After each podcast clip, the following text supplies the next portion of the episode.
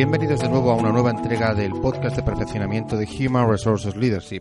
Soy Miguel Ángel Pérez Laguna, fundador del grupo en LinkedIn, y os saludo desde la maravillosa San Francisco, en el estado de California, una ciudad sin duda inolvidable, pero también ofrece unas grandes oportunidades no solo para desarrollarse profesionalmente, para conocer lo que hacen otras empresas, cuáles son las estrategias que en el sector tecnológico aquí tan presente son las que están llevando al éxito, a nuevas iniciativas y sobre todo cuáles son las cosas que podemos extrapolar y de las cuales podemos aprender de esta sociedad eh, tan similar a nosotros en muchos aspectos, pero tan distinta en otros tantos. Hoy quería hablaros de la asunción de responsabilidad esa asunción de responsabilidad como fuente de motivación hacia los empleados, pero que también se puede extender hacia el desarrollo personal y profesional. La mayoría de los coaches o eh, gurús en Internet eh, que he tenido la oportunidad de conocer, tratar o hablar, eh, casi siempre hablan de lo mismo. Hablan del desarrollo personal, de la asunción de responsabilidad, de la autodirección, del reinventarse a sí mismo. La cuestión es que casi nunca dicen cómo lo de reinventarse suena a una tarea decididamente titánica, porque da la impresión de que hay que borrar todo para volver a empezar desde cero. Eso eh, que los psicólogos eh, hablamos como hacer la tábula rasa, al final eh, se convierte en un conglomerado de ideas nuevas junto con viejas costumbres, haciendo una especie de batiburrillo extraño que suele ser poco operativo. Desde luego, dirigir nuestros esfuerzos hacia acciones exitosas requiere que seamos capaces de asumir responsabilidades que antes no hemos tenido o no hemos querido obtener. No todo el mundo está dispuesto a asumir eh, las riendas de su destino. Bien es verdad que no todo el mundo se le puede exigir o pedir o incluso sugerir que crezcan en responsabilidad. Yo he tenido la ocasión de comprobar en distintos puestos eh, cuando uno da confianza eh, o trata de dar más responsabilidades a algunas personas, esas personas luego no están preparadas por mucho entusiasmo eh, pues que muestren al principio. Personas que al final ven que sus competencias no son suficientes, pero aunque eso fuera verdad, tampoco demuestran que quieran realmente llegar a ser más, llegar a ser mejores, no tanto por la empresa, sino por sí mismos, porque eso evidentemente va a redundar en el lugar donde vayan a trabajar o donde estén trabajando. Muchas personas eh, han aprendido a no salir de la famosa zona de confort, porque en ellas tienen un éxito comedido. En esa zona es donde reside todas las habilidades que ellos creen pueden llegar a desarrollar. Es lo mismo que cuando una persona está buscando trabajo, una nueva oportunidad laboral. Hay mucha gente que anda llorando por los rincones diciendo que hace de todo para buscar trabajo y bien, es verdad que es difícil, no lo vamos a negar, muy complicado. Pero el hecho de estar años en el paro y simplemente estar mandando un currículum a través de portales de empleo, quiere decir que no asumes la responsabilidad de lo que podría ser una carrera creciente en el desarrollo de tu red de contactos. ¿Has hablado alguna vez con algún directivo? ¿Te has puesto en contacto con esa empresa y no para mandarle un currículum, para expresar de una manera diferente lo que quieres, para hacer llegar un mensaje que realmente impacte a esa empresa. Eso es muy difícil. ¿Cómo se hace? Podríamos poner muchos ejemplos con los mismos que hay en Internet. Cómo asumir la responsabilidad de tu propio desarrollo. Pero al final, el que tiene que encontrar su propio lenguaje es la persona que debe asumirlo. La persona que tiene un nuevo objetivo y que se atreve a ir más allá de lo que ha ido haciendo los últimos años, meses, días. Esa es la auténtica asunción. Lo mismo que cuando haces a los empleados responsables de su propio desarrollo. Cuando aciertas, cuando tenemos eh, la convicción de que esa persona no solo tiene las competencias, sino también la confianza en que esa responsabilidad puede ser suya y hacerla suya, es entonces cuando los empleados empiezan a pensar tácticamente y cuando las personas realmente empezamos a pensar de una manera estratégica tengo que obtener esta pieza para llegar a este punto de manera que mi puzzle, mi objetivo, pueda ser algo factible. Cuando una persona es proactiva, siempre está buscando oportunidades para aprender y para exprimir más el aprendizaje de cada momento, de cada encuentro. Sin embargo, para mucha gente ser proactivo es ir como pollo sin cabeza, hacer millones de cosas sin ningún sentido. como estas personas que inundan las redes sociales eh, de mensajes cortados, copiados y pegados.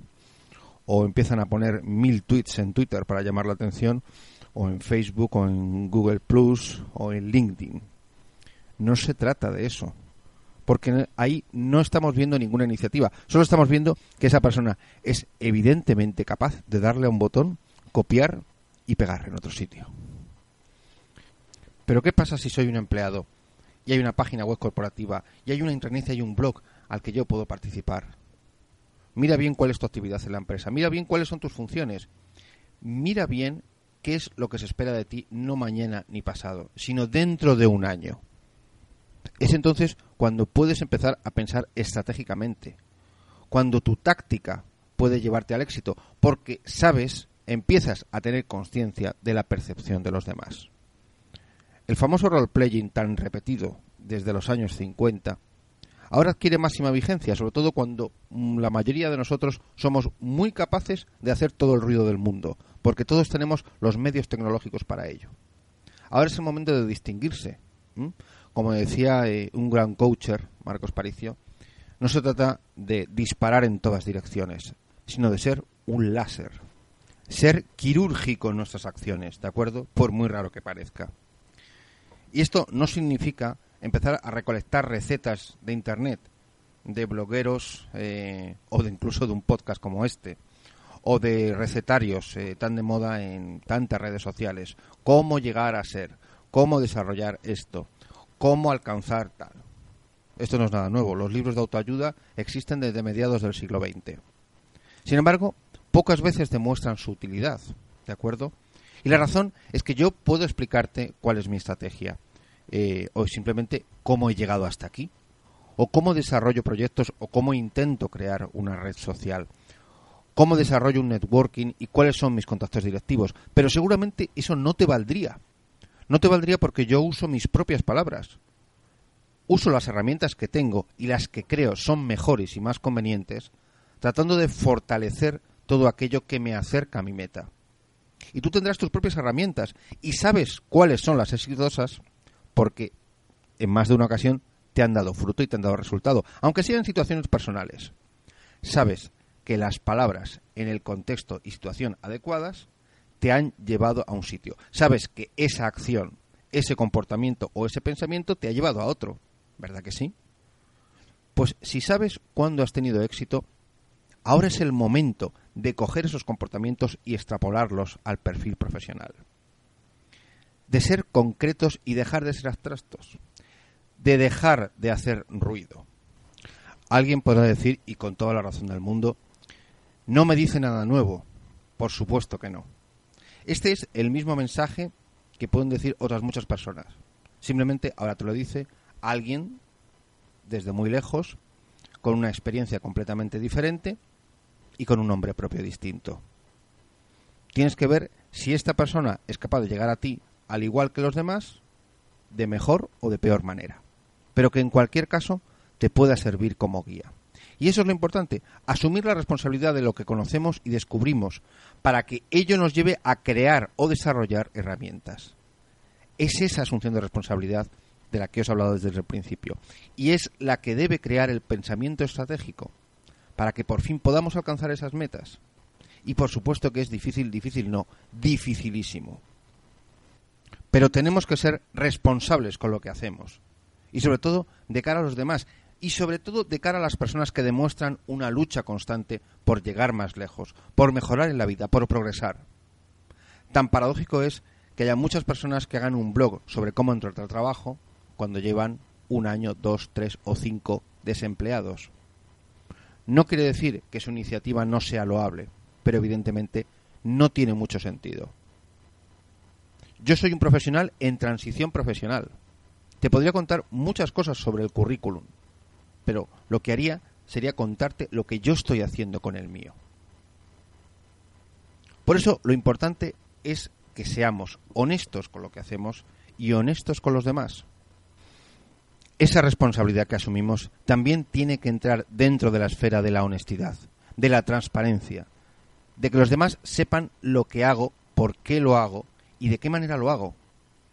Y a muchas personas no les dirá nada, pero solo te sirve la persona que realmente vea en tu mensaje una coherencia, un desarrollo, una motivación que encaje perfectamente en la empresa.